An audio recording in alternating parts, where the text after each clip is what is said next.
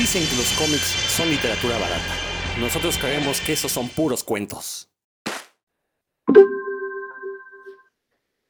Año nuevo, programa nuevo de puros cuentos. Bienvenidas, bienvenidos a todos aquellos que nos escuchan, que nos hacen el favor de escucharnos. Estamos muy contentos de iniciar este año ya con este podcast. Regresando aquí, eh, recuerden que nos gusta hablar de cómics y toda la cultura que les rodea. Yo soy Rodrigo Vidal Tamayo y procedo a saludar a mis cómplices en esta aventura. Roberto Murillo. Hola, ¿cómo estás, mi querido Rodro? Un saludo para ti, para mi querido Dan, para Héctor y para todo nuestro auditorio, por supuesto, iniciando con todo este 2022. Agárrense porque se vienen muy buenos cómics, películas, series, etcétera. Nos queda un, gran año por ver, por leer y por compartir con ustedes. Eso si el mundo no se acaba antes con alguna variante Omega o algo así. Megatron, viene Megatron. Ajá, con la variante Megatron. Dan Lee. Ahorita estamos sufriendo con la variante Necronomicron o Necronomicon, no, recuerdo el nombre, la verdad yo estoy aquí aislado del mundo y trato de no saber nada de, de, personas ni de nadie para no contagiarme ni siquiera mentalmente, así que no, estoy muy enterado, pero sí sé que no hay que salir, eso sí. Pero feliz, feliz eh, de empezar el año y de estar en, en puros cuentos. Y claro, no podía faltar Héctor McCoy aquí presente también. ¿Qué pasa, Rodro, Dan, Roberto? Amigos de puros cuentos, ya estamos de vuelta después de empacarme como 6 kilos de, de, pavo yo solito, así es que recargadas las pilas para estar con ustedes y platicando del tema ñoño, tema bonito de la semana, como siempre. Tú te empacaste 6 kilos de pavo, yo me eché el equivalente, pero en bacalao. Estas fueron las fiestas que más bacalao he comido. Eh, debo admitir, el bacalao es mi platillo favorito de, las fiestas navideñas. Y este año, bueno, el año pasado y todavía al inicio de este, tuve la fortuna de probar cuatro diferentes bacalaos y todos de altísima calidad. Entonces fui, fui muy feliz. ¿Ibas a decir algo, Dan? Sí, yo que, igual yo, pero en rosca de reyes. Ah, aguas porque es así engorda. el otro al menos es proteína. no he podido ir por la mejor rosca de la ciudad. El otro día pasé y había una colota y pues no me quise formar, entonces pues ya no, no he comido nada de, Bueno, sí he comido rosca, pero no la mejor de la ciudad. Después iré por ella. No dijiste, en esa cola sí me formo, pues. Pues no, no, la verdad es que no, yo quería meterme, pero pues no se pudo en esta ocasión. Y bueno, para iniciar este año 2022 tenemos un programa donde vamos a mencionar lo mejor de que, nos haya sucedido en el 2021. Porque nos haya sucedido me refiero a que sean cómics que hayamos leído, libros, películas que hayamos visto, series, eh, canciones, discos, todo lo mejor. Vamos a hacer un, recuento de qué fue el 2021 para nosotros. Eh, no tanto van a ser cosas que hayan se, hayan estrenado en 2021, a lo mejor son cosas de antes, pero nosotros las conocimos en 2021. Y también por ahí vamos a aprovechar para hablar de lo primero que conocimos en este 2022. Ahí sí, este, bueno, quizás eh, si mencionemos más, nos centremos más en cómics, no lo sé, pero bueno, ese es el punto. Entonces vamos a iniciar con lo mejor del 2021 y vamos a finalizar con lo primero que leímos en este año. Pues Dan, tú que propusiste este tema, comienza. Sí, como no, con mucho gusto, Iván Rodro. Pues la verdad es que sí, tuve por lo mismo del confinamiento y que no estuve saliendo mucho, hasta como desde enero a octubre, sí tuve oportunidad de, leer bastante material y no tanto, ya saben que no soy mucho de, ver películas, series sí, pero ahí tengo algunas, alguna selección, entonces sin, sin ningún, tengo un libro, un cómic y una serie que a mí me gustaron mucho. A ver, qué, qué les parece. Eh, bueno, primero del libro, el, tengo una, un runner-up. perdón, perdón, Dan, Dan, Dan, discúlpame, discúlpeme, este, oye, pero tú habías solicitado tiempo para hablar de. Ah, cierto, este, la lamentable muerte. Ya ven que desde finales del año pasado y ahora el inicio de este, pues se nos ha ido mucha gente, no necesariamente por la pandemia, pero sí hay gente que se está yendo. Entonces, a ver, perdón, Dan, antes de comenzar, qué bueno que. No, está, está bien, más bien, más bien gracias porque se me había olvidado mencionarlo, pues es que ayer desgraciadamente tuvimos la noticia de que murió Gerardo de la Torre. Gerardo de la Torre es, eh, no es un nombre muy conocido, como así con el público general, pero fue un, autor bastante importante en la narrativa mexicana, tiene, principalmente como novelista y cuentista, tiene libros que son eh, pues redonditos, esos que, que, debería de leer todo, todo buen aficionado a la literatura mencionaré nada más unos, eh, eh, por ejemplo, Ensayo General, es novela, Muertes de Aurora, que también es novela, Los Muchachos Locos de aquel verano, novela, y como cuentista, pues el, el que más se le reconoce es Vengador, aunque el Vengador, aunque hace, y no tiene nada que ver con Birdman, pero bueno, es el Vengador, y hace dos años salió una compilación de, de cuentos que él mismo seleccionó de toda su, su carrera, pero lo que nos, digamos que lo que nos podría competir a nosotros en esto del mundo ñoño es que él también era guionista, él fue guionista de Plaza Sésamo en español, por ejemplo, que fue pues de lo más difundido, aunque no, no, no, no, muy conocido que lo hacía él, que ya saben, ¿no? Que el guionismo en la televisión siempre no, no, no, sobresale, pero también fue guionista por un buen rato de Fantomas, la amenaza elegante, este eh, muy conocido personaje que aunque no es originalmente mexicano, el, el, Fantomas pues es un personaje de la de ficción original de Francia, pero aquí es donde en realidad sí se presentó como personaje de cómic. Y al igual que Gonzalo Martere, que fue como el principal guionista de Fantomas, que más se le recuerda, que Gonzalo Martere también es un destacado narrador de novela y, y cuento en México, pues al igual que él, eh, Gerardo de la Torre también pasó por, por Fantomas. Desgraciadamente, ese sí, y eso sí lo digo muy sinceramente, desgraciadamente no tengo ni uno solo de los cómics que él escribió en Fantomas porque son muy difíciles de conseguir, ni siquiera él tenía. Cuando, bueno, tuve la oportunidad, fue maestro mío en, en el diplomado de creación literaria que tomé y de repente nos invitaba a su casa ahí a la tertulia y nos, pues nos regalaba libros, ¿no? Le caíamos bien. Y, y, no, jamás pude leer uno de, los, de sus fantomas porque ni él mismo los tenía, pero pues bueno, si hay alguien por ahí los, los tiene, pues no manchen, córranlos en PDF, pero bueno, ya más allá de, de mi pedinchería, sí les, pues es una, es una noticia, bueno, algún de, como bien dijo Rodrigo hace menos de, de, un mes, pues sabíamos que algún día nos iba a dejar, que nos iba a ir, pero pues sí, quienes de alguna forma tuvimos contacto con él y conocemos su obra, pues sí, sí fue una noticia dolorosa y no quería dejar de mencionarla aquí en puros cuentos porque sé que tenemos eh, escuchas que curiosos que seguramente se interesarán en en conocer la obra de, de, de, la Torre, de Gerardo de la Torre, y, y, que yo creo que es la mejor forma de recordarlo, pues dando, dándose una vuelta por su legado. Pues eso es lo que quería decir. Oye, este, ¿en qué años fue cuando guionizó Fantomas? ¿En los 80? Sí, en los 80. No, no te puedo decir exactamente qué, qué época, pero sí fue en, en aquella época, en los 80. Sí, y fue la época también en la que pues bajó la popularidad de ese tipo de cómics por y por lo mismo es todavía mucho más difícil de conseguir porque los tirajes eran cada vez más bajos, ¿no? Y entonces, bueno, pues sí, este, a ver, algún día podrás leer un número de fantomas de Gerardo de la Torre, estoy seguro. Ojalá. Pues honor a quien honor merece y ahora sí, Dan, vamos con el tema después de este obituario. Gracias, Iván Robo. Pues este, les comenté, bueno, sí, ya, como ya, ya dice la introducción, este Rodro, pues ya me voy directo a a los títulos. Bueno, voy a mencionar un finalista y un y el que yo considero del mejor que leí. No, ya vete con el mejor porque tenemos poco bueno, tiempo. Man. Está bien, está bien. Nada más dije, mención. La mención ah, es okay, Padres okay. sin Hijos, un libro de cuentos de Irán Rubalcaba, de, publicado por la Universidad Autónoma del Estado de Nuevo León. Listo. Si les gusta el cuento, es un librazo, pero librazo de veras. Y el ganador de los libros que leí el año pasado es se llama Cecilia y el vampiro y otros relatos de la lucha libre que es una antología que hizo Bernardo Barrientos, un narrador eh, mexicano joven, y lo publicó Editores Mexicanos Unidos.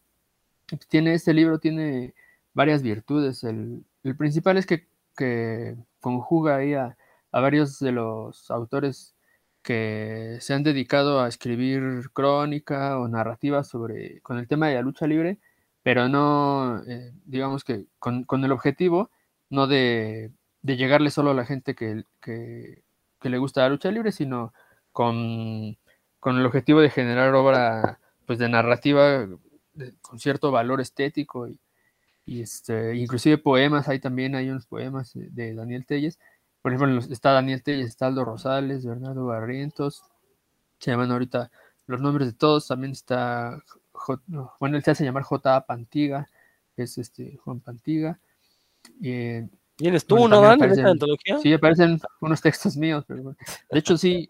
Se lo voy a dilo, hombre, dilo, dilo sin miedo. No, pues así que sin miedo, porque la verdad me parece que el libro es muy bueno.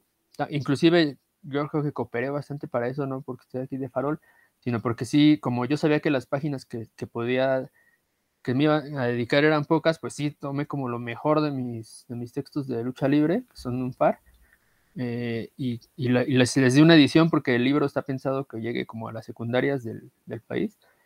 Y, este, y les hice una edición para, porque pues, luego digo groserías, ¿no? Cosas impropias eh, para ese tipo de público. Y, cosas que no dicen los chavos de secundaria. Ah, no, estoy seguro. y ahí lo, lo agregué ahí bueno, me le hice una edición, ¿no? Para que, para que fuera más, más propio para ese público. Y sí, la verdad creo que creo que el libro quedó muy bien y que a cualquiera, aunque no le, o sea, si son seguidores de la lucha libre, pues va a ser uno de sus favoritos. Pero si no, aún así la, la selección que hizo Bernardo Barrientos de autores sí es muy, muy significativa y, y bastante adecuada. Entonces ese fue mi libro favorito de, de los que leí el año pasado. Eh, en cuanto, esta, esta, perdón, esta editorial es grande, ¿no? Entonces, este, sí, me imagino sí, sí. que se consigue en las librerías, en cualquier librería se consigue. Sí, en, en, llegó, de hecho, afortunadamente está agotado, se agotaron muy rápido lo primero, los, los, primeros que sacaron a la venta, no el tiraje, sino los fueron distribuyendo ah, okay. poco a poco. Y en, en, tiene librerías, o sea, tiene librerías el Editores Mexicanos Unidos en el centro histórico, y ahí se agotaron de volada.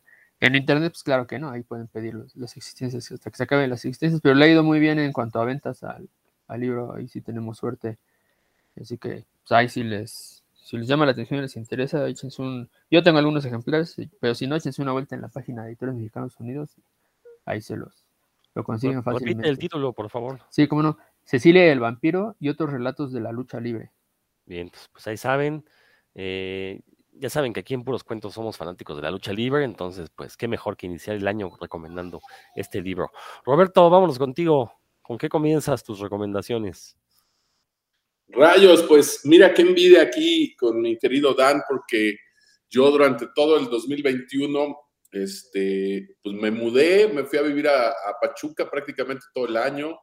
Eh, y de las cosas que más trabajo me costaron fue leer.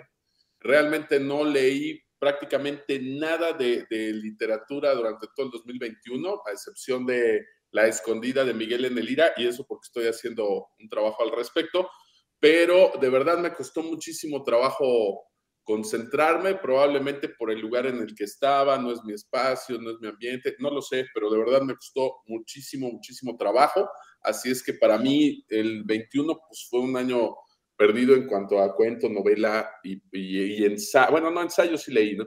Pero lo que me salvó por ahí, pues fueron los cómics y los libros de, de, fotografía, ¿no? Que, pues los cómics es una lectura que no voy a decir que es una lectura ligera, porque depende de cuál, de cuál elijan, por supuesto, pero que se puede leer de una forma más ágil, por decirlo de alguna forma, ¿no? Y bueno, de mi Dice el Rodro, vámonos con el, con el primerito. Bueno, pues uno que le traía yo muchísimas, muchísimas ganas y que no lo había querido leer en digital. Me lo encontré en Sanborns una vez y no lo compré. Dije, después lo compro y no lo volví a encontrar.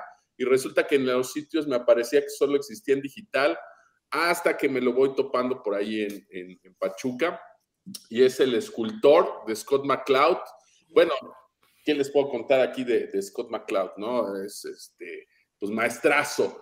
Pero aquí en El Escultor, pues vamos a ver una obra que, donde él hace uso precisamente de todo lo que habla acerca del cómic, pues aquí lo vamos a ver aplicado, ¿no? Esas secuencias narrativas de las que habla, esa manera del cómo fluye una acción, una narración, los ángulos, eh, esos pequeños cliffhangers, todo, todo, prácticamente todo lo que nos ha venido platicando, si lo conocen por ahí en sus libros de, de entender el cómic o de cómo hacer un cómic, bueno, pues lo van a ver aplicado aquí en el escultor. Que no les espante el libro, porque de repente se ve un tomo, se ve un tomo grandote y dices, no, no manches, ¿cuándo lo voy a terminar de leer? Pues son eh, eh, alrededor de unas 400 páginas las últimas ya no traen número, pero trae, son como 440, 450, una cosa así. Pero de verdad se va, se va de volada, se va de volada. Y la historia, pues está increíble, ¿no? Es un artista, eh, eh, es como la historia de, Fausto, digamos, ¿no? Un personaje que le vende su alma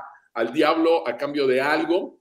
Y pues aquí van a ver eso plasmado en un artista, en un escultor, y de verdad llevado de una forma maravillosa. Yo creo que de todos los cómics que leí, bueno, me gustaron varios, por supuesto, leí muy buenos cómics este 2021, pero este definitivamente pues es el que más he recomendado, ¿no? En este año, el escultor de Scott McCloud, de verdad, si tienen ganas de echarle un ojo, pues ya con el puro nombre debería bastarles. Y si no, bueno, pues aquí se los estamos mencionando, se los recomiendo muchísimo. No es un cómic barato, anda, bueno, anda alrededor de unos 400, 450, tampoco es carísimo, es pasta dura. Yo creo que el precio es, es, adecuado. Lo trae aquí este Planeta Comic y llega a la mayoría de, de estas librerías conocidonas, viene pasta dura, trae, trae cubrepolvos, todo el rollo, muy bonita la, la, edición, la edición que yo tengo es en español de Planeta Comic, pero también la pueden conseguir por ahí en, en inglés está un poco más barata, ¿no? Ese para mí pues fue el que, el que más me gustó, ¿no? Y bueno, este, no me quiero seguir porque lo próximo que yo voy a mencionar pues va relacionado con un par de libros y, otras películas que quiero mencionar, pero ya se sale un poquito del cómic. Entonces, en, cuanto a cómic, pues ahí se los quiero dejar con, con Scott McCloud y el escultor. Eh, de verdad, de verdad, eh, eh, tengo, tengo un amigo, le mando un saludo por ahí a, a, Damián, hasta Reynosa, que estaba dudando cuando se lo recomendé de si comprarlo o no. Y tanto así que le dije, mira, tiene garantía, si no te gusta ese cómic, yo te devuelvo tu dinero y además te quedas con el cómic. Le digo, tú nada más me dices, no me gustó y yo te regreso tu dinero y de todos modos conservas el cómic. Y le encantó. Después me escribió para decirle que le, gustó. Él se dedica a escribir, también a fotografía. De verdad, si alguno de ustedes les gusta cualquier tipo de arte, de expresión, se van a sentir identificados en muchas partes con este con la historia de, este personaje aquí en el cómic del escultor. Échenle un ojo por ahí, no lo dejen pasar y pues no importa en qué año lo lean, seguramente les va a encantar. Fíjate que esto que mencionas que se lee muy rápido, sí tiene una razón. Eh, el propio Scott McCloud siempre ha dicho que a él le interesaba mucho la narrativa estilo manga, y de hecho ya desde su cómic Sot, que publicó en los años 80, tenía mucho del estilo de, del manga y por eso es que se lee tan rápido y obviamente lo aplica a la perfección en el escultor. Un gran, gran cómic, la verdad que bueno que ya pudiste leerlo. Eh, yo también cuando lo leí también me, me gustó muchísimo, son de ese tipo de historias que la verdad lo dejan a uno con un muy buen sabor de boca, tanto en la parte narrativa como en la parte gráfica, ¿no? O sea, te das cuenta que Scott McCloud no nada más es eh, dientes para afuera, o sea, no nada más es teórico del cómic, también hace cómic y, y, lo que enseña, pues lo aplica, ¿no? Eso está bastante, bastante. Y, y aquí alguna vez hablábamos de la relación entre cómic y literatura, y bueno, efectivamente este, esta historia pues los va a llevar en algún momento a la reflexión, los va a dejar pensando, que es una de esas cosas que hace maravillosamente bien la literatura. Entonces, eh, de verdad, no es, no es una lectura para nada, para nada ligera, aunque se vaya muy rápido. Recomendadísimo. Vale lo que cuesta y, y mucho más. Échenle un ojo, por favor. Muy bien, Héctor. Bueno, pues yo me voy a ir un poco más por el lado, pues desde luego ñoño, así es que de, de, lo que estuve viendo, porque ahora pues ya casi todo lo que veo es ñoño. Eh, la serie que, que, de la que poco esperaba, sí esperaba obviamente que, que, apareciera, pero que no esperaba que me sorprendiera tanto, eh, fue Hawkeye. La verdad es que me gustó mucho, eh, a diferencia pues de, no sé, de Loki, que, ya lo volvieron como...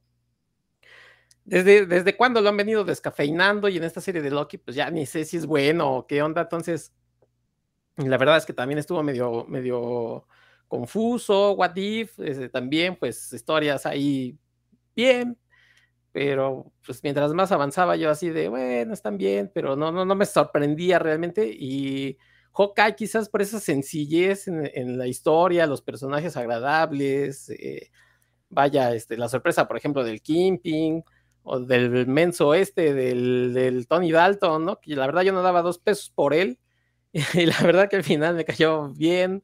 Entonces, eh, Hawkeye se llevó el premio a la, mejor serie. Por ahí hice yo una lista en mi cuenta de Twitter de, de lo de Marvel, ¿no? Este, mi, mi lista de, de, Marvel. Entonces, por ahí la puse, creo que fue de, de series, fue la de que estuvo en primer lugar. Y bueno, por ejemplo, en cine, eh, quitando Spider-Man, que, que, me gustó mucho. Obviamente no sé si Dan y, Roberto ya la pudieron ver. Dan dice que él ni le gusta y Roberto dice que no sabe que es un cine. Entonces, eh, bueno, quitando ese, eh, me gustó también Eternals. Mucha gente creo que no le gustó. A mí me gustó que, que presentaron cosas nuevas. Eh, no era el clásico grupo que iba a defender y, ¿no? O sea, entonces Me gustó también Eternals, a pesar de, su duración y de que cada 20 minutos reempezaba y reempezaba. Yo decía, bueno, pues aquí nos va a empezar el conflicto, ¿qué? Entonces, pero aún así me gustó. Y bueno, pues en cómics, para, para ir avanzando un poquito, ya les había yo hablado en, el, en el, transcurso del año de, de este cómic, de esta historia de Many Deaths of Lydia Start, de Ramby y Felipe Andrade. Me gustó bastante por este tema de la inmortalidad, de las consecuencias, de, querer a lo mejor causar un daño sin, sin, conocer a la persona. En fin, me gustó mucho este, este cómic. Eh, en este momento le estoy bajando, por ejemplo, a los superhéroes, ya casi estoy leyendo de DC, no sé no sé en qué anda, creo que es, de editorial Boom, me parece que, que, salió este de Many Deaths of Layla Star. Eh, de, en DC, la verdad no sé en qué anda, ando perdido. En Marvel me gustó Daredevil, pero también por ahí ya le ando perdiendo un poquito la pista a, lo que están haciendo ahí en Marvel. le dejé de leer X-Men, por ejemplo, que no me atrapó. Entonces, eh, Dan nos había comentado un poco de X-Men, pero la verdad a mí ya me, lo dejé y no sé, ahorita creo que eh, Hickman ya había acabado su run, no, no sé este, cómo quedó. Entonces, bueno, pues si les voy a recomendar algo, pues lean esto de The Many Deaths of Lila Star. Eh, un cómic bastante, bastante bonito. Así es que, bueno, pues esas serían mis recomendaciones de lo, de lo mejorcito del, el 2021 y bueno, pues aquí estamos, eso fue lo mejor que aquí seguimos. ¿Ya porque ya te quiere decir? Pues será uno por uno, Héctor. Ah, bueno, pues oiga, pues rápidamente les, les comento un este, no, no, no, pues eso fue del, del, de lo mejor y ahorita les voy a decir que, que he estado viendo y leyendo en... Ah, bueno. nada más, yo, yo mencionar, yo no he visto todavía Eternals, cuando quisiera ir a verla al cine ya, ya nada más estaba en español y yo no veo películas. Ya sale en, la próxima sí, ya en tres días, el, 12 de enero. Ah. para cuando este podcast esté al aire, espero que ya esté en línea, entonces ya podré verla. Este, no mencionaste el hombre araña, Héctor, ¿qué pasó ahí? Sí, dije, es, como no lo mencioné, pues dije que lo que pasa es que no quiero echar el spoiler a Dan y a Roberto, que, que Roberto yo sé que, no duerme por saber si salen Toby y este Garfield. La verdad no salen, pues eran tres, tres. Tom Holland. Perdón por el spoiler, Roberto, pero pues, no, dice Roberto que ni ha entrado en redes para no spoilearse desde. no, a Facebook desde hace un mes. sí, sí lo creo. Bueno, va. ¿Eh? si ustedes ven mi Facebook, pongo un posteo una vez al mes. De por sí nunca entro al. es por eso no entras, para no spoilearte nada. bueno, yo voy a iniciar también con mi cómic favorito que conocí en el 2021. Voy a hacer trampa, voy a mencionar una, trilogía, ya se aprovecho y menciono tres títulos y después lo retomo con algunas otras obras. Eh, este año leí algo que se llama, eh, bueno, se llama King Hell Heroica, es, un ciclo de cómics que deconstruyen la figura del superhéroe. Ya había mencionado aquí un par de obras. Eh, el autor es Rick Bage y la trilogía está conformada por el 1, Maximortal y Brad Pack y como si pueden buscar en los programas anteriores de puros cuentos, por ahí ya hablé de tanto del Maximortal como del 1, de cómo muchas de las ideas que después Alan Moore retomaría tanto, tanto en Watchmen y en otros de sus cómics, Rick Bage las hizo antes. Sí, quizás Alan Moore las hizo mucho mejor, pero bueno, Rick Bage fue el primero que se le ocurrieron. Eh, podremos considerar que esta deconstrucción de los superhéroes que Alan Moore haría en Watchmen, Rick Bage ya lo había hecho en el 1. Eh, por ahí también Rick Bage, eh, por ejemplo, en un cómic como Brad Pack, se adelanta a personajes como Grant Morrison y hace que, o por ejemplo a cómics como The Voice, y hace que, por ejemplo, que haya mercadotecnia basada en los superhéroes. Y esto estamos hablando, estoy hablando de principios de los años 90, ¿no? Entonces, pues adelanta por muchísimo a, lo que hizo Garth Ennis con The Voice, o lo que vimos en la serie de The Voice, de que sacan muñequitos y eso, bueno, en, el cómic de Brad Pack lo vemos. Pero ¿por qué tengo que mencionar la trilogía completa y no un cómic suelto? Porque así la planeó eh, el autor Rick Bage. De hecho, él originalmente tenía planteado una pentalogía. Por ahí me acabo de enterar también que el año, en 2020, sacó eh, el nuevo volumen llamado Boy Max Immortal, que todavía no leo. Pero bueno, quiero hablar de estos tres cómics eh, porque me parecen que son muy, muy desconocidos y que la verdad cuando uno los lee descubre un montón de cosas de la historia del cómic estadounidense que quizás no se hubiera dado cuenta. Bueno, del, del, cómic, de la historia del cómic estadounidense, de la historia de Estados Unidos, de la cultura pop de los Estados Unidos. El caso del uno, bueno, pues es toda esta deconstrucción de, del superhéroe tomando como pretexto la Guerra Fría, eh, cómo cada una de las superpotencias quieren tener su propio superpoderoso, pues obviamente para equilibrar las cosas, ¿no? Eh, llega eh, este émulo de Superman a Estados Unidos y en cuanto se enteran los rusos, lo que tienen es que fabricar su propio superpoderoso, que obviamente se les voltea, se convierte en un monstruo y bueno, vemos ahí cómo se desencadena la pelea. En el Maximortal, pues lo que tenemos es un... Rick Bates nos cuenta la historia de cómo fue la creación de Superman, eh, obviamente mencionando cómo fue que en aquel entonces National Comics se transa a, Jerry Siegel y Joe Schuster, pero termina deconstruyendo la idea de que Superman no nada más era un cómic, sino que era una idea, era más bien un ideal que estaba ahí flotando en el omniverso. Y bueno, las cabezas de, de y Schuster lo, lo reifican y aparece realmente el personaje, no, no se llama Superman, se llama Maxi Mortal, eh, pero aparece Maxi Mortal en, en, la Tierra, ¿no? llega y bueno, es todo un suceso el, el, hecho de que exista un hombre superpoderoso.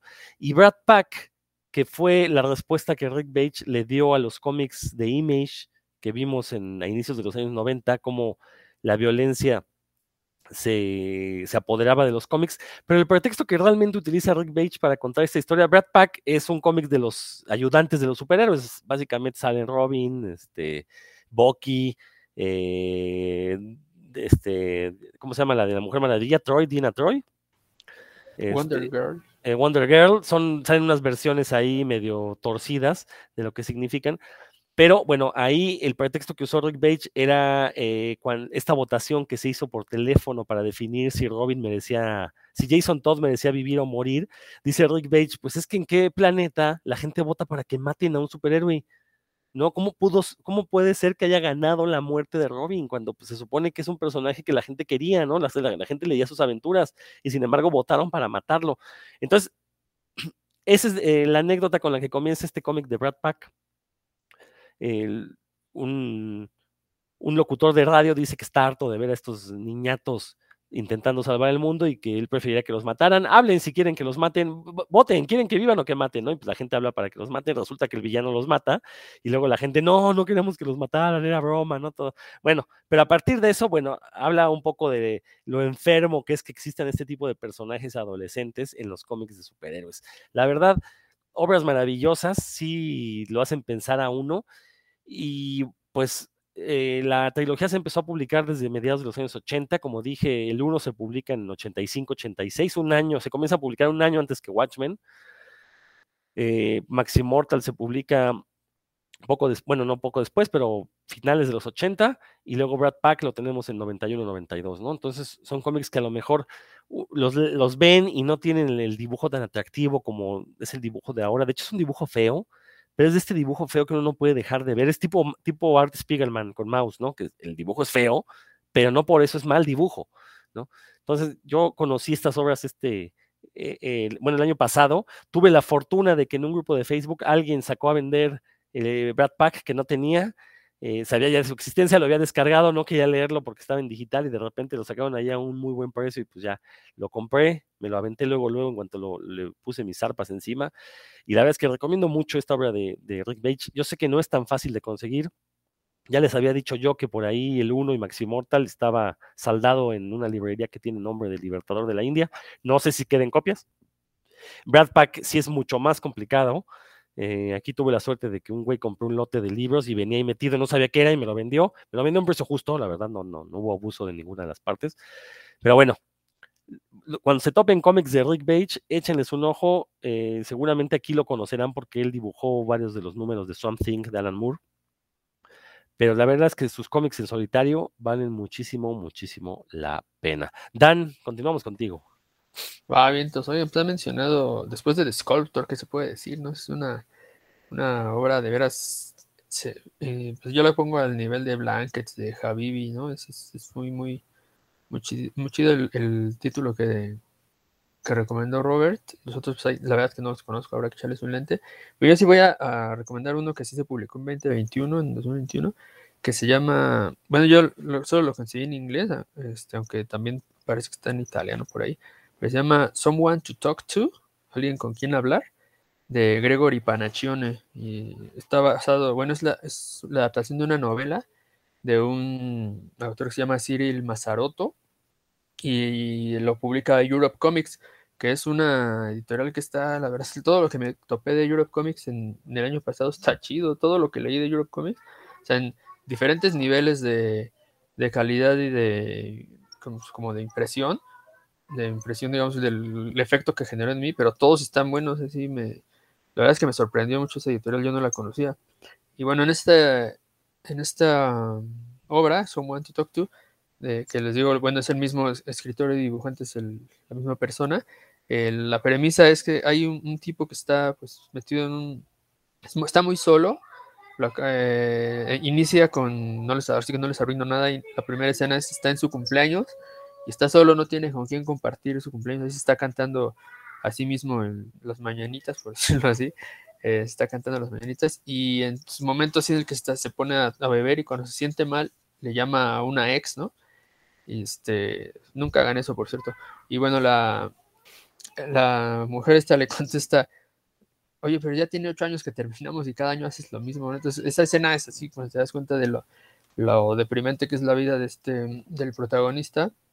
Pues, él, como que él mismo también se da cuenta, ¿no? De que está en un momento muy bajo y que algo tiene que hacer para, para salir de ahí, aunque en realidad no, pues no, no tiene mucha motivación, porque está solo. Y pasa algo en su trabajo, conoce a una, a una chica nueva que va, viene como de intercambio, la, es una, trabaja para una transnacional y están haciendo un, tratos con China y mandan a esta, a esta persona, es una mujer que llega de, de China para hacer, para trabajar ahí, trabaja en una agencia de publicidad y desde que la ve, o desde que la mira, se le llama mucho la atención, le parece muy guapa y intenta pues acercarse a ella, ¿no? Así arranca la, historia. Y la premisa es que el, este tipo, la verdad no me acuerdo ahorita el nombre del personaje, pero este, el protagonista descubre, ya está, está eh, eh, ambientado en la época actual, pero descubre que el teléfono que tiene en casa de, digamos, no el celular, sino el que tiene de, línea, el, no móvil, eh, por alguna razón cuando marca el número del, de la casa en la que él vivió cuando era adolescente, más un niño casi adolescente, eh, marca ese número y, le contesta, se contesta, bueno, le contesta a él cuando era niño. Eh, ese es como el elemento mágico aquí. Y entonces, este, él que tiene tanta necesidad de, expresarse, de hablar con alguien porque está muy solo, pues empieza a hablar consigo mismo cuando era, cuando era un niño y el otro, el, sin decirle que es el mismo, ¿no? Entonces el niño se da cuenta porque pues, es un niño inteligente y lo empieza a calabacear, no sé, a regañarles, oye, pero esto que queríamos hacer, ¿qué, qué hiciste? Bueno, que yo, yo quiero hacer, ¿no? ¿Qué pasó con eso? Y se da cuenta de que, de que muchas cosas que, que, eran sueños, que él quería hacer, o sea, que en realidad tenía muchas ganas de hacer cuando era joven, pues las dejó, las fue dejando de lado. Y entonces eso aunado a la presencia de la de esta nueva mujer ahí en, su ámbito de trabajo, pues le empiezan a modificar la, sus conductas y digamos que empieza a querer a querer eh, ser mejor y ya de eso arranca no y también el texto son más o menos 300 páginas de que se lleva esta esta historia o sea que sí, sí tiene bastante desarrollo el, dibujo es eh, muy expresivo digamos no no hay, hay páginas muy complejas pero otras que en realidad son por ejemplo, cuando nada más se narra lo que está pensando, cómo se imagina que está matando a su jefe, ¿no? Que le cae muy gordo, este, pues, son muy caricaturizados, ¿no? Pero en general es muy, muy cumplidor el, dibujo y, y sí permite, es, ahora que mencionaste Sculptor, pues también es muy, muy, muy fluido a pesar de que está largo y que es muy complejo lo que se está narrando. Eh, pero sí, bueno, yo encontré muchas, encontré muchas virtudes a esta historia y pues, si la ven por ahí, no, no se la pierdan. Está, ojalá que llegue aquí traducida o, a la Feria del Libro del Zócalo o algo así, ahí se, se pueda conseguir en alguno de los lugares que, se, están por ahí, porque no, la verdad no la, la, he rastreado en librerías y no la he visto, pero bueno, yo creo que también apenas salió el año pasado, yo creo que esperamos que a mediados de este año ya se pueda conseguir en español para quienes no tengan la oportunidad de, de leerlo en inglés, pero sí es una historia muy, muy recomendada. Repite título y autores, por favor, Dan. Sí, como no, es Someone to Talk to y el autor es Gregory Panaccione en Europe Comics. Entonces, para la gente que, que le interese, pues se dé la tarea de buscarlo. Roberto Murillo.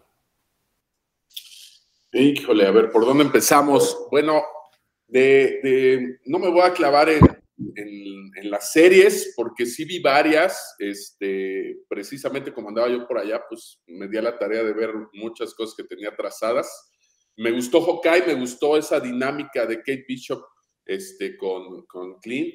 La verdad, la chava se la rifa muy bien, creo que le queda el papel. Eso me gustó muchísimo. Sí estuvo padre la sorpresa del Kingpin, pero a mí como que no me terminó de, convencer mucho de cómo termina ahí esto en la serie, ¿no? Pero bueno, eh, yo creo que, para mí hubiera estado genial pues que lo hubieran dejado en una aparición así de que pum, ahí va llegando y agárrense porque en la segunda temporada ahí nos vemos, ¿no? Pero bueno, este, por lo demás me gustó mucho. Sin embargo, no fue la serie que más me sorprendió, con la que me voy a tener que tragar mis palabras y que era una que no quería yo ver porque pues a mí el personaje no me llama la atención, pero para nada y prácticamente todo lo que me pone enfrente a ese personaje, pues prefiero leer otras cosas y dejar eso hasta el final. Pues fue esta serie de Superman, de Superman y, Luisa. Eh, la verdad la estuve evitando, la estuve evitando hasta que un día pues no me quedó de otra y empecé a ver esta serie de, de Superman.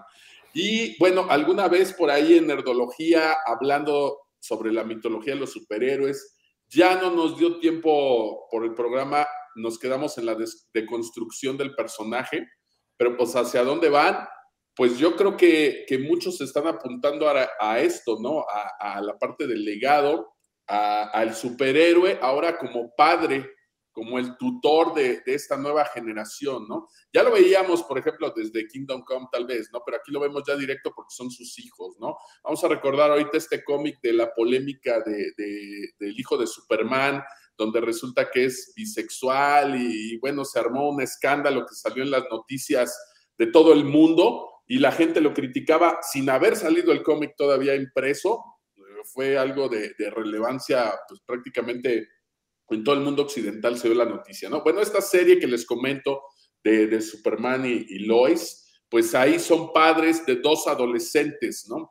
que están en la, en, la, en la, parte más difícil de sus vidas, que uno es el adolescente carismático, este, bien parecido, que juega fútbol americano, que tiene muchos amigos, que le va bien con todos, y el otro, pues es el chavo medio incomprendido, medio retraído, el que pues, no habla con mucha gente y al que no se lleva tan bien con sus papás, y ni el propio Superman sabe qué hacer con él. Entonces, me gustó esa dinámica de precisamente hablar cómo alguien que es prácticamente todopoderoso todavía puede seguir siendo vulnerable en otros aspectos, ¿no? Como el propio Superman, pues no sabe cómo lidiar con, con estos temas de, de, sus hijos, ¿no? El, el ser padre, que pues, no es algo que, que por ser un superhombre, pues de la nada va a poder hacer de la mejor manera, ¿no? Entonces, el explorar estas debilidades del personaje creo que me parece muy interesante. Hace años Alan Moore ya lo había hecho a través de historias como para el hombre que lo tiene todo. Si no le puedes dar la torre a Superman de manera física, pues ¿cómo lo haces? Pues a través de su mente, ¿no? Y en este caso la serie pues explora un poco estas debilidades del personaje a través de su familia, a través de la paternidad, a través de pues, lo que él no sabe cómo, cómo criar a sus hijos. Tuvo, por supuesto, el ejemplo de, de su padre, pero se da cuenta que el repetir fórmulas, pues no siempre va, le va a dar los mismos resultados.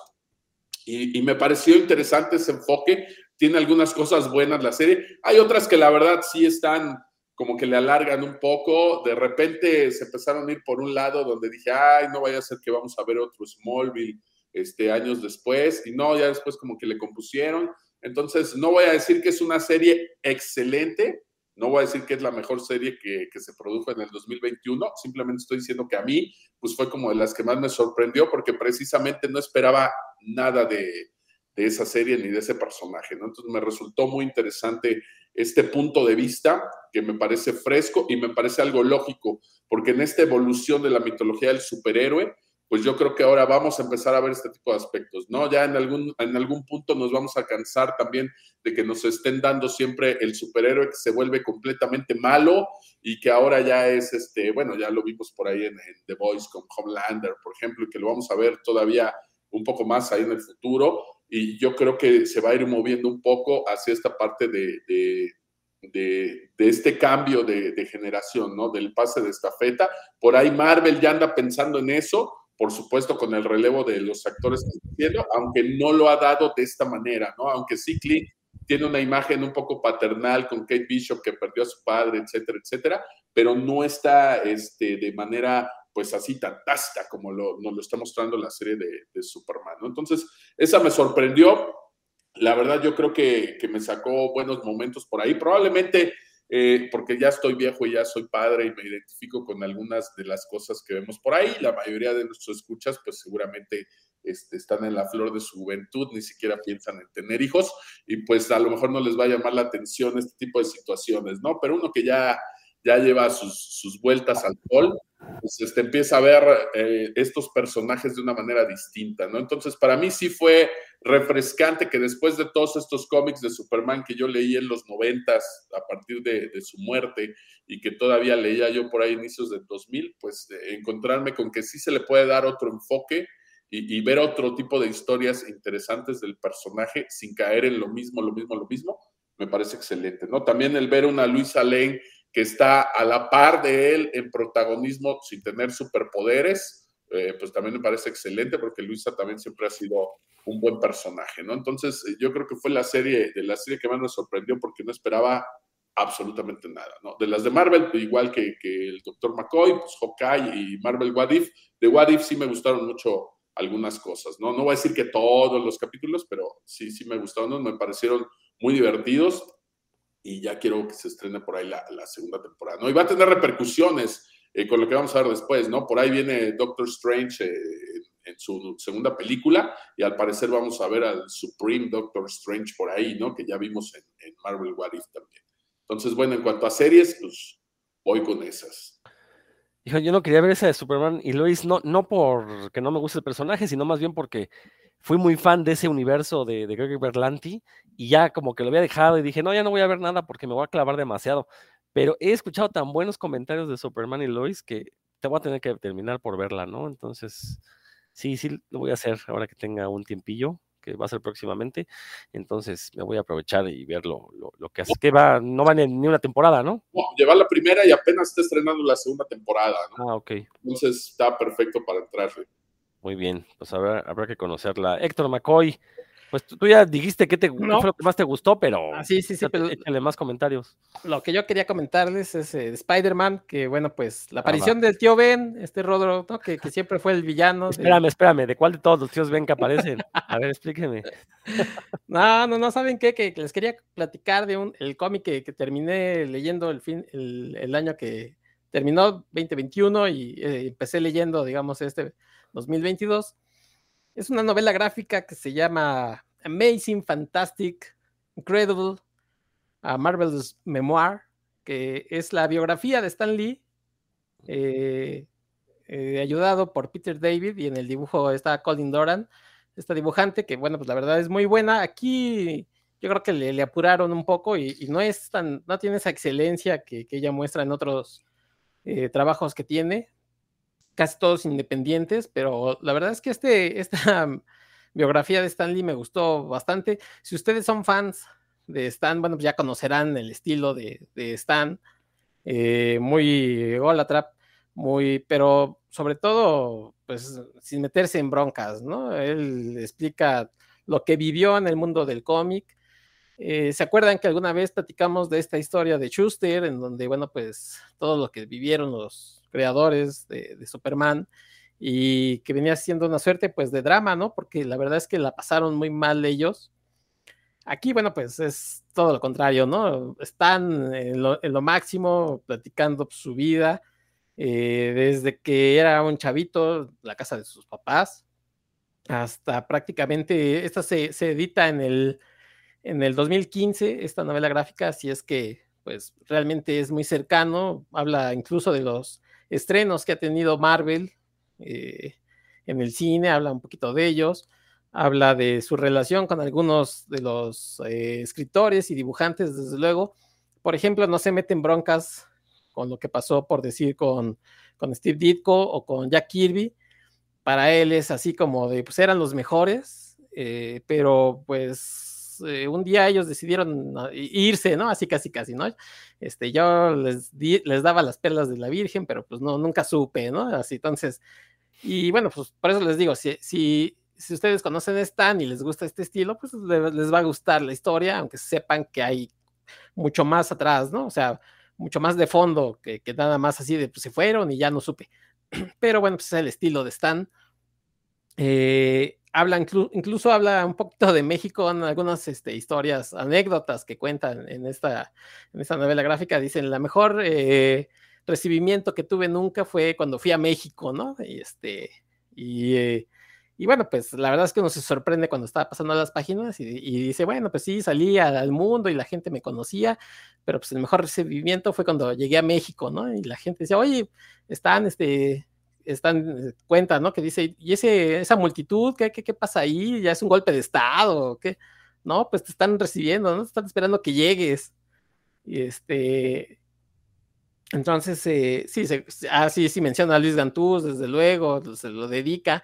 Y la verdad es que está, está bien, está bonita. Eh, a diferencia de, de, esta otra historia que les, que les contaba yo de Schuster, en donde también se hace un recorrido sobre la industria del cómic vista a través de los ojos de estos autores y que bueno, pues eh, uno se siente así pues mal por ellos. Aquí, bueno, pues ese es el lado, digamos, cándido, ¿no? y sabemos que Stan siempre amoldaba un poco sus historias a lo que le iban también eh, contando, ¿no? De lo, que, de lo que a él le iba este, eh, gustando, tomaba cositas de acá para hacerse mejor o para, para ser lo más grande que era. Pero bueno, si tienen chance de, verla, a lo mejor la encontrarán en español, se llama La biografía de Stan Lee, está publicada por Planeta. Y en inglés, bueno, pues les digo que se llama The Amazing, Fantastic, Incredible, A Marvelous Memoir y bueno, pues eh, denle una, revisada por ahí, pues encontrarán esta otra parte, digamos, amable de la historia del cómic, pero pues aderezada con estas anécdotas y el, único estilo de, de, Stan que, pues que la verdad nunca, nunca tiene pierde, ¿no? Es divertida, entretenida y por eso se las quería recomendar un poquito más de amplitud. Stan Lee siempre va a poder hablar, hablar bien de su vida porque él sí disfrutó las bienes del éxito, ¿no? Mientras que Shooter, este, Bill Finger, gente así, pues no. Entonces, este, pues sí, o sea, la, verdad es que las, las, biografías de Stan Lee siempre van a ser geografías más bien, ¿no? Nos van a hablar de la parte bonita de su vida como santo. Pero bueno, este, tengo ganas de leerla. Fíjate que sí la he visto. En cuanto, en cuanto me la tope de manera decente, a precio decente, seguramente lo, la haré mía. Y, ya platicaremos un poquito. bueno, yo quiero hablar de la película que más me gustó del 2021. Fue una película que aparte curiosamente vi a, eh, inicios de enero. Entonces, no es que no haya habido películas mejores, pero fue una película que me voló la cabeza. Creo que ya la había mencionado en este programa, no lo recuerdo. Se llama Shadow in the Cloud, la sombra de la, sobre la nube. Es una película con esta Chloe Grace Moretz que pues ya la están poniendo en papeles de señora el otro día vi un corto ahí de una película donde ya sale ahí teniendo dos chavitos y digo, ah, caray, pues ya, pues, ¿cuántos años tiene, no?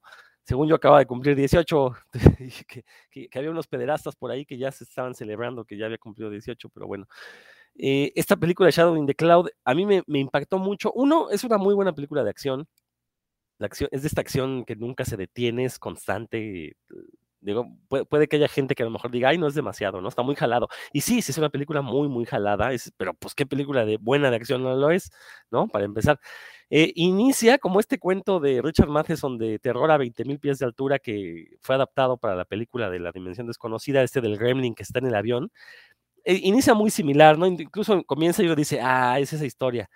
Digo, tiene una variante, porque aquí el personaje está como encerrado en una cabinita, entonces dan a entender que va a ser de estas películas claustrofóbicas donde toda hora y media la, persona está ahí encerrada viendo al, al gremlin, ¿no? Que está ahí destruyendo el avión. Pero no, después cambia, da un giro, y qué giro, ¿eh? Porque se convierte en una película de persecución adentro de un avión. Eh, por ahí, no, no, no, les voy a dar spoilers, ya la película tiene más de un año, pero es que tienen que verla para caerla. hay un elemento ahí que es el que impulsa al personaje principal, a Grace Moretz, a pues hacer lo que hace en la película. Y la escena final es algo que yo jamás había visto en el cine antes. Es una escena que, como dijo Roberto, pues solo los que seamos padres vamos a entender por qué esa escena era necesaria y por qué es importante que en el cine tengamos más de ese tipo de escenas. Y sobre todo en este cine fantástico, en este cine de acciones, en este cine que usualmente está dirigido a público masculino, porque esta es una película de acción hecha para mujeres. Si, una, si, si las espectadoras que lo están viendo son mujeres, van a comulgar mejor con esta escena final, porque la verdad es una cosa esplendorosa. Y, sobre todo esa escena final que no nada más cierra la historia de la, película, también cierra por ahí un cabo suelto que uno dice, no, porque está, está ya, este, por favor hagan algo, ¿no? Y acaben con ese tormento. Bueno, pues en la escena final terminan con ese tormento y aparte, pues ya, eh, eh, entendemos una, una, parte muy, muy importante de la historia. No voy a decir más, véanla. Yo sé que es una película que hirió a muchas masculinidades, por ahí vi comentarios negativos de ella. Comentarios negativos ni siquiera bien fundamentados, simplemente diciendo que, que no les había gustado porque esa escena final estaba fuera de contexto. Pero pues no, o sea, el, el, punto es que toda la película está hecha para que esa escena final tenga todo el sentido del mundo. Entonces se llama Shadow in the Cloud, esa fue la película que más me gustó del 2021. Eh, Curiosamente es una película dirigida por una mujer, eh, fue escrita por este cuate, ay, siempre se me olvida su nombre, ¿cómo se llama el director de, la película de, los, de la Dimensión Desconocida? Siempre olvido su nombre, Max Landis, eh, escrita por Max Landis, quien fue eh, acusado de abuso sexual poco después de haberla escrito, ahorita pues ya está cancelado, entonces hubo ahí cierta controversia con la película, la directora, la directora tuvo que salir a explicar que pues sí, el guion original era de Max Landis, pero que después de que se enteraron de las fechorías que había cometido, le metieron muchísima mano y que más o menos uh, utilizaron un 50% de lo original y el resto, y sobre todo muchas de las cosas que tienen que ver con el personaje femenino, fueron introducidas por la directora. Entonces Shadow in the Cloud yo la recomiendo bastante. Dan, vámonos. Oye, pues suena muy bien. Yo ya, ya no voy a, a, a, terminar mi top 3 porque ya Héctor McCoy habló de, de Hawkeye, que era la serie que yo iba a recomendar. Ah, bien, pues, triple recomendación, ¿no? Ya lleva la de Robert, la de Héctor y la A mí me gustó, ah, bueno, de, de, hecho sí, sí, yo sí podría decir que de las series que van hasta ahorita de esta fase 4 de Marvel, sí, sí es la, la mejorcita. Con todo y que los dos primeros capítulos me aburrieron horrores, pero a partir del tercero la, la, la serie dio un giro brutal. Eh, lo del perro, la verdad es que yo no hubiera metido el perro como lo metieron, mejor dejarlo fuera, no tenía caso. Este, o lo metes bien para poder hacer un capítulo con el perro, como en el cómic, o no lo metes, ¿no? O sí, sea, pues lo metes bien o no lo metes. ¿Quieres, un, ¿quieres algo del perrito, Rodro? ahí está el cómic, léelo, ahí está el cómic, ¿no? O sea, ahí, ahí, son, son, cosas diferentes, no vengas a pedir aquí cosas, ¿eh? Por favor. Ah, bueno. A mí me sorprendió la presencia de Echo, por ejemplo, no sabía que iba a aparecer ahí. Ese Echo. personaje me gusta muchísimo. Echo con Jacobo Saludowski o con Ricardo Rocha. No, Echo de Dolphin, no, Echo ah, el personaje. Ese comentario solo lo entendieron mayores de 40 y Roberto que se rió. bueno, pero bueno, entonces ya, ya me voy a brincar eso y me voy también okay. como, como el doctor McCoy a los primeros contenidos que, que, bueno, contenidos son obras que he visto en este. Primero me voy con la serie, que ya me vi toda el Cobra Kai temporada 4, ya me lo eché, ya me lo chuté.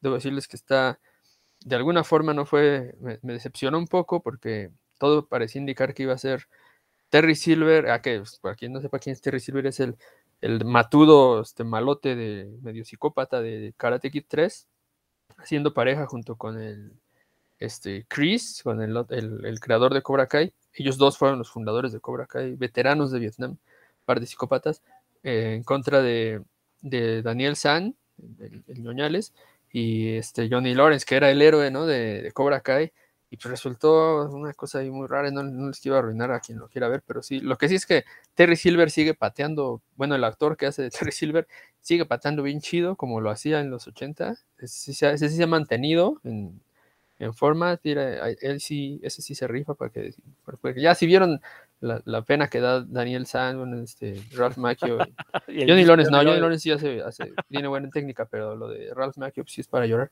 Pero bueno, ya después Terry Silver dice, no, pues este, este vato sí, sí se ha mantenido.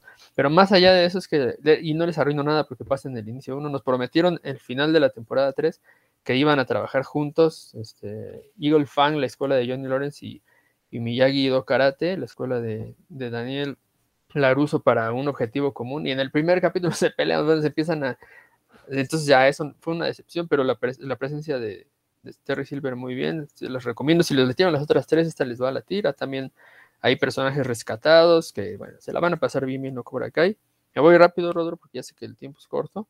No, no te preocupes, todavía hay. Todavía Me, me, leí también de, en cómics, terminé, terminó el, una serie que estaba yo leyendo, fueron cuatro números nada más, que se llama Stranger Things, Tomb of Ibuen, que es, hagan, hagan, ustedes de cuenta que los morrillos de Stranger Things se meten a una aventura tipo los Goonies, que, que les dejó ahí, des, descubren un mapa, eso pasa en el número uno, así que es el arranque para que descubren un mapa que hizo eh, el personaje que aparece en la temporada 2, que hizo Sean Austin, el que hizo de Sam, Sam, Sam Gamgee en El Señor de los Anillos, que ustedes saben que él fue el, el protagonista de los Goonies, eh, apareció en la temporada 2 de Stranger Things, bueno, y murió heroicamente. Él, él, cuando estudió en la misma escuela que estudian los chamacos de Stranger Things, dejó ahí un, un mapa este, ahí, este, oculto para que algún ñoñillo lo, de los que jugaban rol ahí o, estaban en, el, en, el, taller de video, lo descubriera y fueran, según tenía un tesoro oculto, entonces ya saben que está rodeado ese, donde ellos viven rodeado de bosque, entonces ahí pues van a buscarlo en una noche en la que se desata una tormenta de, nieve. Es una aventura muy, así, véanlo así como una de los Goonies, eh, en la que se, se enfrascan estos, estos morros, ¿no? Está, la verdad está bastante bien llevada, los, los giros también eh, muy bien puestos al final de cada número y pues en cuatro números se los echan rápido, la verdad. Ese cómic no, decepciona. Si les gusta, claro, Stranger Things. Si no les gusta Stranger Things, ni se acerquen porque si no, no les va a latir.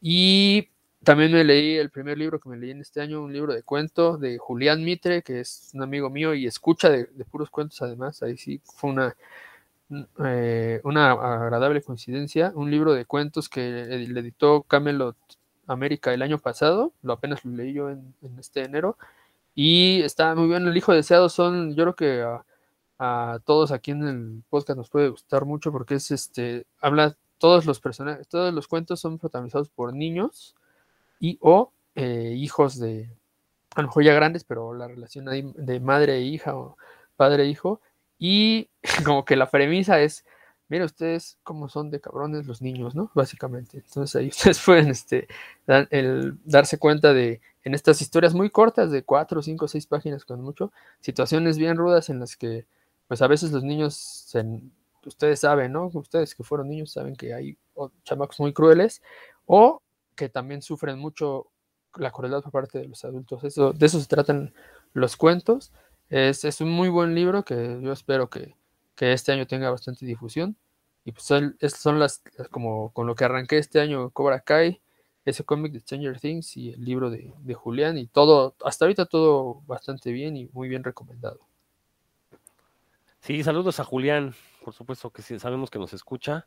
Y, y sí, yo sí tengo ganas de leerlo. Y, y la bronca es que luego este pues uno no consigue tan fácilmente ese tipo de libros de, de manera independiente, ¿no? Ese sí está distribuido en, en librerías. Ah, qué bueno que lo mencionas, sí. para ir a buscarlo, luego me, me, doy una vuelta ahí para buscar. Muy bien, Roberto.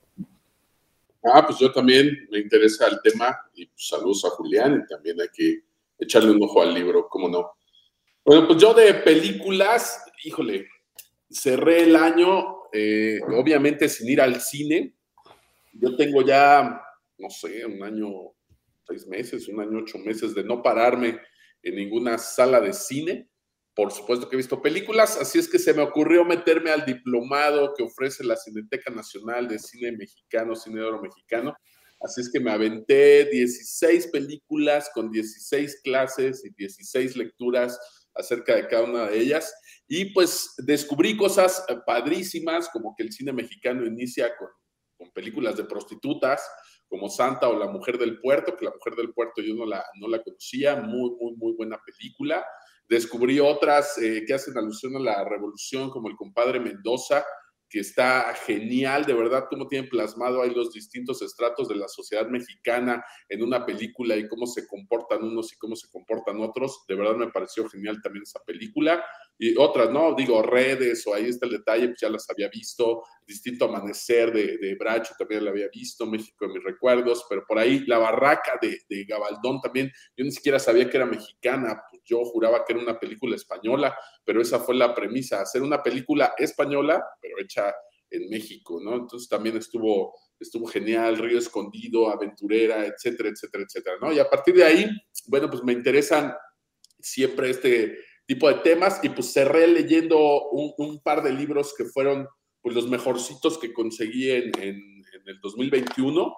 Hay una colección muy buena del Centro de la Imagen eh, que también estaba por parte de Conaculta, la coedición, se llama Luna Córnea. Ya he hablado de estos libros antes, cuando hablamos aquí de fotonovela, bueno, de aquí saqué unos textos de Bartra hablando de fotonovela. Hemos hablado de, otros cómics aquí que también de ahí he sacado los textos de, esta, de este libro, ¿no? Y en este caso, pues me faltaba, bueno, me faltan muchos tomos, pero andaba detrás de este, que es un tomo de los más gruesos y es todo de Gabriel Figueroa, ¿no? Gran fotógrafo del cine mexicano y contrario a lo que pudieran pensar, pues viene muy poquito de Macario en el, en el libro y viene muchísimo de, todo lo demás, ¿no? Maestrazo por ahí en todas las películas en las que él participó, Gabriel Figueroa, no, a quien le guste el cine, a quien le guste la fotografía, pues no necesito decirle gran cosa acerca de Gabriel Figueroa. Y bueno, por ahí también me conseguí este otro que se llama El fotógrafo Juan Rulfo. Yo soy súper fan de Juan Rulfo, no nada más de sus textos, sino de su fotografía. Fue un gran, gran, gran, gran fotógrafo y me faltaba por ahí este libro estoy haciendo algo donde se van a cruzar por ahí las visiones de Juan Rulfo y Gabriel Figueroa, específicamente cuando vienen a Tlaxcala a filmar esta película de La Escondida, de la cual leí por ahí esa, esa novela el año pasado, de Miguel Enelira, y estuvo viviendo aquí varios meses Juan Rulfo en Tlaxcala y trabajando junto con Gabriel Figueroa. Ya en un futuro les platicaré de eso. No, no tiene caso que me clave yo tanto en esto porque no va mucho por el lado ñoño de, los cómics, pero pues eso fueron las películas con las que yo cerré el 2021. Ingenuamente pensé que esas 16 películas eran del diplomado y resulta que nada más fue el módulo 1, entonces a ver lo que me espera ahorita en febrero. Pero bueno, empiezo este año y comienzo viendo pues cosas que tenía yo por ahí retrasadas, Ghostbusters Afterlife, este, Venom 2, eh, Matrix 4, eh, Resurrections y pues cosas como Don't Look Up, que me gustó mucho, Don't Look Up me, divirtió bastante. Y bueno, son más o menos las películas que vi, ¿no? Ghostbusters Afterlife me pareció un buen homenaje, es eh, como una película que apela obviamente a la nostalgia de los espectadores eh, no voy a decir que tiene un gran guion, porque pues de hecho bastante simple el guion de la película, más o menos al estilo de las dos primeras, pero creo que lo hace de manera muy buena, logra darnos personajes que, con los que podemos empatizar y que al menos a mí me gustaron. Me gusta la dinámica que llevan ahí en pantalla. Eh, no sé si ya la hayan visto por ahí, yo me imagino que sí, soy de los pocos que faltaba en verla, pero al final también, pues está padrísimo el final, ¿no? Mi hijo hasta lloró cuando vio el, final de la película de, Ghostbusters Afterlife, ¿no? Entonces, me gustó, está bastante entretenida. Eh, vi Matrix 4 y tengo sentimientos encontrados acerca de Matrix 4.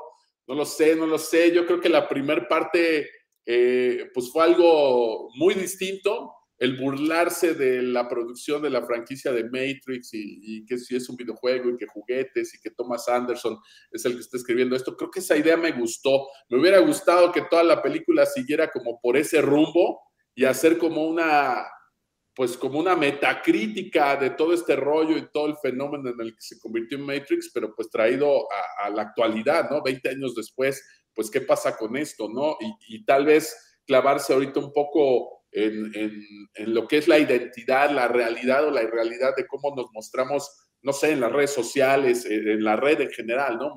Me, iba gustando para dónde iba eso, pero de repente, pues, no sé, a la mitad de la película se regresa y todo otra vez se trata de, de, de Neo, el elegido, Trinity, los fregadazos, y este, y sí, sí entiendo por dónde va la onda, pero la verdad me deja, híjole, no sé, no, no quedé del todo satisfecho con esta con esta cuarta entrega. pero bueno, no pasa nada porque ya lo mismo me había ocurrido desde la segunda y la tercera, ¿no? Para mí la primera fue prácticamente perfecta y ya la dos y la tres, pues tuvieron sus momentos, pero la verdad nunca, desde mi opinión, nunca lograron estar a la altura de la, de la primera, ¿no? Y en la cuatro, pues más o menos va por ahí. No sé si la intención realmente sea revivir la franquicia, pero pues con el fracaso que tuvieron, donde ya ahorita salieron periódicos que están perdiendo alrededor de entre 100 y 150 millones de dólares, pues la verdad lo dudo, la verdad lo, puedo lo dudo muchísimo. Ni siquiera el elegido logró salvar esta cinta, ¿no? Y, me divirtió mucho más. Por ejemplo, aquí lo que no me gustó de, Matrix, eh, sin soltarles spoilers a quienes no la han ido a ver o algo así, es que muchas partes de la película se la pasan mostrando unos flashbacks de, las películas anteriores, ¿no? Pero muchísimos, ¿no?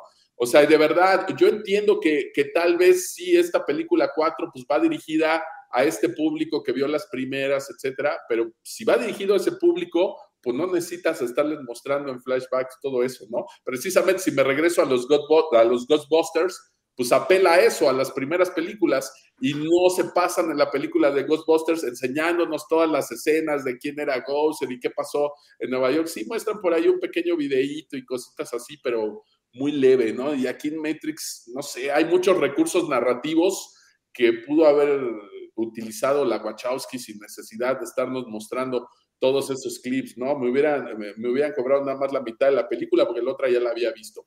Entonces, este, bueno, creo que tiene por ahí algunas cosas que, que no me gustaron y que creo que se pueden tomar de otra manera. Para los verdaderos fans de, de, pues de la franquicia, obviamente si tú ves a Neo haciendo un movimiento o a Trinity cuando se agacha en esta como patada imposible así con el talón, pues sabes que está haciendo referencia a la primera película y dices, claro, pues es un movimiento, ¿no? Como cuando Black Widow pues se agarra y le da vuelta y, con las piernas les hace así la cabeza y dices, pues que me desnuque sin problemas, ¿no? Pero sabes que ese es su, su movimiento, ¿no? No necesitas enseñarles, este, pues esos cortes de películas anteriores para que se acuerden que así es como le hacían y bueno, eso la verdad me pareció un poquito lamentable, como que le faltaron recursos a, la directora y la verdad no creo que sea el caso, ignoro por qué lo hicieron de esa manera, ¿no? Pero bueno, este, Don't Look Up me gustó mucho, me divirtió, la presentan como una sátira de, la sociedad gringa, pero pues ¿cuál sátira? Pues, así son, ¿no? De hecho, hasta me sorprende que el profesor, interpretado por Leonardo DiCaprio, el doctor, este, pues le, dé el reconocimiento a su alumna de que ella fue la que descubrió el cometa, hasta le ponga el nombre, ¿no? Creo que esa fue la única falla que tuvieron, ¿no? Que él se hubiera querido quedar con el crédito, me hubiera parecido todavía más realista, pero todo lo demás, la verdad, bastante bien, me, pareció divertida, muy entretenida. Pues es con lo que ha empezado este, este nuevo año por ahí y estoy viendo una serie que ya cancelaron, pero que tenía ganas de ver, que es Why the Last Man voy por ahí del, capítulo 6, sacaron 10 en esa primera temporada y ya se canceló. Y pues va ahí más o menos, creo que sí le falta un poco más de presencia al protagonista y probablemente pues, por eso fue que no pegó, pero ahí va, ahí va, más o menos, la, ya les contaré cuando la termine, ¿no? Pero es básicamente con lo que he empezado en estos días. Estuve recluido por ahí dos, tres días por gripe y, en observación minuciosa de que no fuera COVID todo este rollo, así es que aproveché para verme un par de peliculillas. Venom, pues me pareció, eh, híjole, pues como si le hubieran hecho un capítulo de serie, yo creo que podía haber quedado mejor y se pueden haber ahorrado mucho. Mejor que la primera, ¿eh? Mucho mejor. ¿Te gustó más que la primera? Pues la relación del simbionte con Eddie, súper chido. La desarrollan bien, me gusta esa relación que tienen los dos.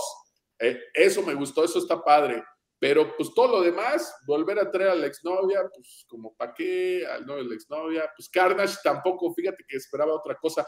No, todo lo demás como que no me gustó mucho. En cambio, la relación de Eddie con el simbionte, sí, eso creo que sí este, le aporta al personaje y creo que sí crece en cuanto al personaje, ¿no? Lo demás de la película, pues, híjole, la verdad no, no, no me pareció tan, tan bueno, ¿no? En cambio, sí, la relación de, Eddie con el Cipionte, yo creo que eso fue lo, mejor de esta segunda película. Pero fuera de eso, pues me parece intrascendente. Incluso si, si, te la pierdes y solo ves los videitos de Eddie con el Cipionte, pues yo creo que eso es lo mejor de la, película. Oye, ¿y sigues sin ver el hombre araña entonces? No la he visto, no he ido al cine. No, no, no, me he parado en el cine. Mi hijo fue al cine a verla con su mamá, pero yo no me he parado para nada en el cine. Mira, la culpa la tienen mis primos. Desde aquí les mando un saludo porque el, yo pensaba irla a ver el 25 de diciembre, 26, ese fin. Dije, la voy a ver el 26. Pero yo estaba, llegué temprano, pasé, cené, vi a mi hermana después de todas las visitas sociales que tienes que hacer, pues yo llegué temprano y de repente me hacen videollamada ellos desde la Ciudad de México, ¿qué estás haciendo? No, pues ya llegué, ya voy a descansar el fin de semana. No, pues te caemos, nos vemos allá, terminamos de cenar y vamos, llegaron aquí a la una de la mañana, estuvimos despiertos hasta las cuatro, al otro día pues comer y comer y ya te imaginarás, ¿no? O sea, mis días de descanso pues digo, me la pasé muy padre, por supuesto, pero ya no pude ir a ver Spider-Man. Luego, para fin de año, para el 31, pues yo me fui a la Ciudad de México, les cociné pesto y todo, y tuve que regresar después de trabajar. Así es que los dos únicos días libres que tenía eh, para haber visto Spider-Man, pues me los pasé ahora sí que en familia. Digo, no, por supuesto que no me arrepiento, pero no por eso no he ido a ver Spider-Man. No, ya será un poquito después. Al cabo, por lo bien que le está yendo todavía en taquilla, pues todavía otras semanitas por ahí, ¿no? Perfecto. Muy bien, muy bien. Héctor, ¿algo más que, quieras añadir? Sí, rápidamente, rápidamente. Yo el primero de enero aproveché pues para que la gente andaba cruda y precisamente como Roberto, que se acuesta a las 6 de la mañana, pues me fui a ver Kingsman, eh, ah, esta película que es el, origen. Me gustó bastante, no está al nivel de la primera, eh, porque pues ni siquiera la segunda estaba al nivel de la primera, pero me gustó, me gustó, está entretenida, tarda en emprender, pero pues, una vez que ya agarra su pasito, ya este, entretiene. Eh, sale este actor eh, Rhys que es el lagarto de, de la Amazing Spider-Man, haciendo el papel de Rasputin. La verdad es un súper actor, me gustó mucho su papel. Eh, no les voy a dar spoiler, pero antes de que lo maten, pues tú dices, no, como que ya lo mataron, ¿no? Entonces, Sí, porque matan a Rasputín, Roberto, aunque, aunque eh, no lo creas, aunque pareciera que era inmortal Rasputín, pero lo matan. Entonces, eh, creo que el pecadillo es que se toma, a diferencia de las otras este, Kingsman, se toma muy en serio esta, pero la verdad está entretenida. Si tienen chance de esos días en que dicen, bueno, ya no tengo nada que ver, pues pónganla y creo que se, se van a entretener un rato después de unos 20 minutos o quizás media hora, pues ya, este, ya agarra su paso. Y eh, se acordarán que el año pasado hicimos un programa en donde hablábamos de algunas series que estábamos viendo. Por ahí yo les comenté que estaba viendo The Office. Eh, Rodrigo creo que no le gustó, la vio, eh, dice que es lo peor de lo peor. Y yo les comenté que quería ver este Senfield, que ya iba a aparecer en Netflix y pues que era una de esas cosas que tenía pendientes. Y Roberto, perdóname, apágale o no sé, bájale a las groserías que me vas a decir, pero llevo tres episodios y no puedo avanzar. Es, como, eh, eh, Héctor, es como The Office, la primera temporada no es tan buena. Híjole, pues. Sí, todo el mundo coincide que es hasta la tercera o cuarta cuando se vuelve. Uh, tercera, cuarta. Sí, sí, es bastante, sí es bastante. Llevo tres episodios, el de ahí no puedo avanzar. Estoy igual que tú, este, no te preocupes. Estoy entonces, eh, dije, no, pues creo que no es para mí y todo el mundo habla maravillas de Senfield. Y me puse a ver otra, otra serie de esas retro que también dije, bueno, pues un día este, que era una maravilla y que dije, me la debo y a ver qué tal. Seguramente voy a ver dos episodios, pues ahí se morirá y avanzaré tres casillas más. Empecé a ver este Fraser, eh, una serie por ahí de los noventas, de mediados de los 90. Y ese sí me enganchó, tiene, o sea, por lo menos tiene más historia. Este, la, la, historia de este psiquiatra, ¿no? Eh, Kelsey Grammer, que es precisamente bestia de X-Men 3 y bueno, pues el juego que tiene ahí con su papá, con su hermano, que son un par de snobs, eh, psiquiatras, psicoanalistas. Y estoy, pues ya, la verdad, es sí la terminé la primera temporada, ya estoy creo que enganchado con los personajes. Así que ando viendo Fraser. Eh, y bueno, pues por ahí algunas otras cosas que, que, este, que debería estar viendo que son de novedad. Ah, eh, yo creo que las estaré viendo por ahí del 2050, así es que, bueno, pues las series que están saliendo ahorita se las debo para el 2050. Muy bien. Héctor, este, perdón, Roberto. Ah, caray, bueno, eh, eh, Seinfeld, bueno, en tu defensa diré que Seinfeld, efectivamente, creo que la mayoría de quienes la vimos, la empezamos a ver ya por la segunda, tercera temporada, y vimos las primeras temporadas, pero ya después de haber visto todo lo demás, ¿no? Ya regresabas a ver, pues, cómo había empezado Seinfeld, ¿no? Pero yo no la vi desde la primera temporada. Es más, creo que ni siquiera recuerdo si se transmitió aquí desde la primera temporada, ¿no? Este, yo le empecé a ver por ahí de la tercera más o menos y sí, yo me quedé enganchadísimo con La cosa es que me dice Rodro que es como Office, que la primera, pero la primera temporada son seis episodios. Que, pero también la de Seinfeld, la primera es cortita, son como diez. diez. Sí, se, va, se va de volada. A mi edad, diez episodios de media hora pueden significar este, la vida o la muerte. No, pues si tienes oportunidad, de verdad, para mí sigue siendo una de las mejores series, ¿no? E incluso me gusta más que Friends y, bueno, todas las por ahí de la, de la misma época, pues no, Seinfeld sigue siendo mi favorita, ¿no? Yo me, se me olvidó decir que estoy viendo ahorita el libro de Boba Fett, apenas van dos, dos episodios, pero este, pues en general va, va bien, ¿no? Como un western. Lo que no me está gustando es que, híjole, creo que lo quieren convertir como en un héroe, ¿no? No, totalmente. caramba, digo, yo entiendo que es Disney, pero yo no sé por qué no le pueden hacer una miniserie a un supervillano que siga siendo un, villano, ¿no? Sea malvado, ¿no? Porque aparte, la frase del, primer capítulo, voy a gobernar con respeto, no con el miedo. Bueno, pues comienza respetando la ley, entonces, ¿no? Respeta al, al, al, ¿cómo se dice? Al presidente municipal y pues, no, no, seas un mafioso. O sea. Sí, no, de verdad, híjole, sí se nota un chorro el toque de Disney ahí, porque eso es la parte que no me está gustando. Digo, yo no sé, Disney, caray, los villanos pues son villanos, los malos son malos. Sería más interesante tratar de encontrar las motivaciones que lo llevaron a ser un villano o a ser malo, etcétera. Que no, porque puede perder la cabeza como su papá. Sí. Bueno, pues ni modo, pero sería más interesante que, que digas, híjole, pues ya, ya se volvió bueno, ¿no? Ya, ya es todo, todo buena onda, todo cool, defiende al débil, etcétera, diciendo que pues era un cazarrecompensas legendario y, bueno, caray, no sé a dónde va a llevar esto. Como western, pues creo que ahí la lleva. No está al nivel del Mandalorian todavía para mi gusto. Me gustó más la del Mandalorian hasta ahorita, digamos, estos dos capítulos que van. Vamos a ver después. Tiene partes pues que obviamente son de western, la persecución al tren, obviamente no hay caballos, pero, pero ver este, pues estas, no me acuerdo cómo se llaman ya las, las motitos estas, este, pues está, está muy padre. Hasta ahorita, pues ahí va bien. Solo esperemos que de verdad no lo quieran convertir en niño bueno y termine siendo el, el, superhéroe de ahí, este Boba Fett, porque, no sé, eran mis personajes favoritos, ¿no? Pero a ver en dónde termina esto. Sí, sí, una desgracia. Bueno, yo me voy a brincar ya la última recomendación, bueno, de lo que vi, lo mejor que vi en el 2021. Voy a pasar ya lo, con lo que inicié este 2022 porque ya nos estamos extendiendo de más. Nada más, eh, digo, no podíamos pasar, iniciar este año sin mencionar, ya mencionamos a Alan Moore por ahí, obviamente, pues tenía que ser mencionado. Ahora voy a tener que mencionar a Paco Roca porque eh, precisamente el primer cómic que me leí este año fue eh, el último que ya ha llegado a México, porque ya sacó otro más que todavía no consigo. Se llama Regreso al Edén. Y pues casi, casi regresa Paco Roca a sus días de gloria. Yo ya lo había mencionado, sus últimos cómics no me habían gustado tanto. Eh, como que se sentía que ya estaba contando historias más íntimas, menos universales, que yo siempre dije que ese era su, he siempre he dicho que ese es su, como su, su fuerte, pues el, el, tomar una historia a lo mejor ubicada en España, pero que es válida para el resto del mundo, ¿no? Aquí en Regreso al Edén hace algo parecido, eh, a partir de una fotografía que desconozco cómo la consiguió, eh, entrevista a las, a, bueno, a la familia que aparece en esta fotografía y hace todo un relato de eh, cómo fue la vida en la posguerra española. Recordar que, pues sí, la guerra civil fue un suceso que cambió a España para siempre. Eh, y, lo bueno es que autores como Paco Roca siempre le saben dar un giro, no, no es la típica historia de sufrimiento de, la, la, guerra civil.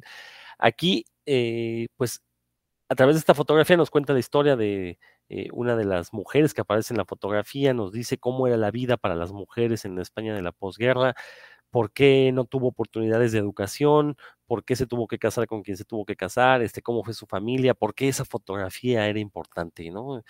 Eh, un cómic, la verdad, muy bonito, muy bonito, eh, casi, casi con la maestría a la que Paco Roca nos tiene acostumbrados. Eh, no diré que va a ser de lo mejor del año, yo creo que va a haber cosas que lo van a superar, pero me da gusto ver que ya, bueno, Paco Roca como que ya aprendió la lección, y ya este, está intentando regresar a, a, los niveles que tenía previo a que se pusiera a hacer eh, colaboraciones entre sus cómics. Ya por ahí sacó otra cosa que se llama El Hombre Dibujado, que todavía no, no, no, ha llegado a México. Espero que llegue pronto para poder echarle un ojo y saber. Y bueno, pues con eso inicié el año. Eh, la verdad lo conseguí a muy buen precio con un descuentazo ahí en la página de distribuidora que de repente se ponen guapos y eh, rebajan bastante bien los cómics, entonces ahí es cuando hay que aprovechar y comprar estos cómics de Astiberri que tanto nos gustan. Y pues ya, con esto cerramos. Eh, si gustan despedirse, Dan, que llevas un rato sin hablar.